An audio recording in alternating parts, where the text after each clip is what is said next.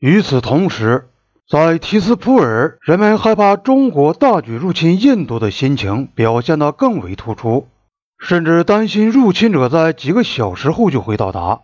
十一月十八日晨，考尔打电话给提斯普尔地区专员，告诉他有关军事形势的最新消息。他在电话中把局势描绘的是那么危急。以致这位官员在接电话后，很快就携带家眷溜往加尔各答。实际上，这位专员由于正常工作调动，正要办理移交手续。但当他听到考尔讲到无法抗拒的中国大军正朝着提斯普尔方向席卷而来的情况后，认为没有必要等候继承者的到来而推迟自己的刑期了。新的地区专员到达后。发现当地的民政机构已停止工作。市政当局曾通过扩音喇叭告诉市民说，当局已不能继续对他们的安全负责。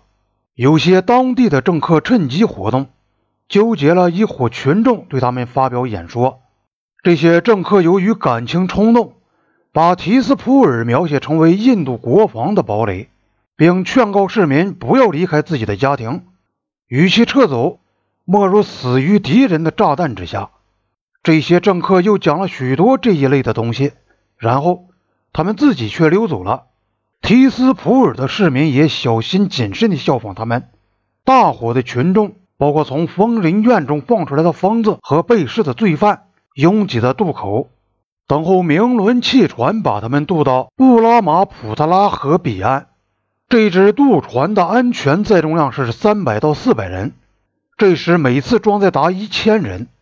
有些没有走掉的人在国家银行里拨弄一堆尚有余温的灰烬，细心搜寻。在此以前，银行的人员点了一把火，企图把约三十万磅的现钱烧掉，其中包括硬币。他们原想把硬币都扔进一个湖里，但后来看到许多人都跳到湖里去捞硬币，他们才改变主意。当时。许多东北边境特区的昏头转向的部族人从一个方向涌进市镇，本市居民又从另一个方向蜂拥逃走，市内可能很快就发生抢劫和骚乱。但这时，新的地区专员设法让一些粮店开了门，并开始重建秩序。有些陆军的工兵也采取了主动，接管了发电厂和其他重要公用事业。所幸当时在场的工兵部队不多。中央政府已派遣民防处长来到阿萨姆邦，负责执行焦土政策。这位官员正在制定计划，要把该邦一切能炸毁的东西统统炸掉。从提斯普尔的机场到迪俄伯伊的油田都在炸毁之列。当时还议论要烧掉茶园，当然，一切发电厂、自来水厂以及诸如此类的东西都要炸掉。如果能找到足够的人员来干的话，后来人们把提斯普尔所出现的混乱状态归罪于该邦政府和地方行政当局，但至少一部分责任可以追到新德里的内政部所发出的指示，指示要求分清主次进行撤退，并销毁现钱档案，破坏汽油站和发电厂，要优先撤出青年人。以免使他们将被占领该市的中国部队弄去进行思想灌输。政府官员的家属也应在第一批撤走。阿萨姆邦政府接着又给新德里派了一份紧急电报，强烈建议要把该邦政府的各部部长列入应优先撤走的重要人员名单。理由是，如果他们一旦落入敌人手里，就会成为国家的耻辱，对公众的士气也是一个打击。二十日晨。考尔又在他的军部向两名邦政府的部长介绍情况，告诉他们说，中国部队快要到了，可能在米萨马里进行空降，并很可能对提斯普尔进行空袭。因此，军部根据上级命令正在撤走。军部离开时开出了一长队军车，增加了提斯普尔市外道路上的拥挤，而且增加了市内的恐惧气氛。但印度陆军士气扫地的状况，终于要通过唯一的办法，即从上到下动手术的办法加以解决。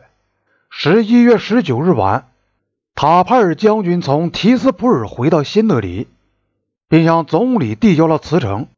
甚至到了这个时候，尼赫鲁的第一个念头还是想让考尔接替塔帕尔担任陆军参谋长。两年以后，梅农竟然还说，失去考尔对印度陆军来说是个损失。他不是一个坐在办公室里的指挥官，他以很大的勇气和胆量在那些险峻的高山上执行了任务。总有一天，全国会认识到这一点。他同拉达克里希南讨论了这个问题，当时还没有国防部长。总统认为任命考尔的想法是荒唐的，他建议由南部军区司令乔纳·乔杜里将军担任新的陆军首脑。尼赫鲁同意了。第二天早晨，他在人民院宣布，由于塔帕尔健康不佳，准予长期休假。乔杜里将军将署理陆军参谋长的职务。全场为之欢呼。乔杜里所下的第一道命令是要在东北地区正在后撤的部队，在他们认为能抗御敌人的地方构筑阵地，不再后撤。接着，他就免去考尔第四军军长的职务，由马内克肖将军接任第四军军长。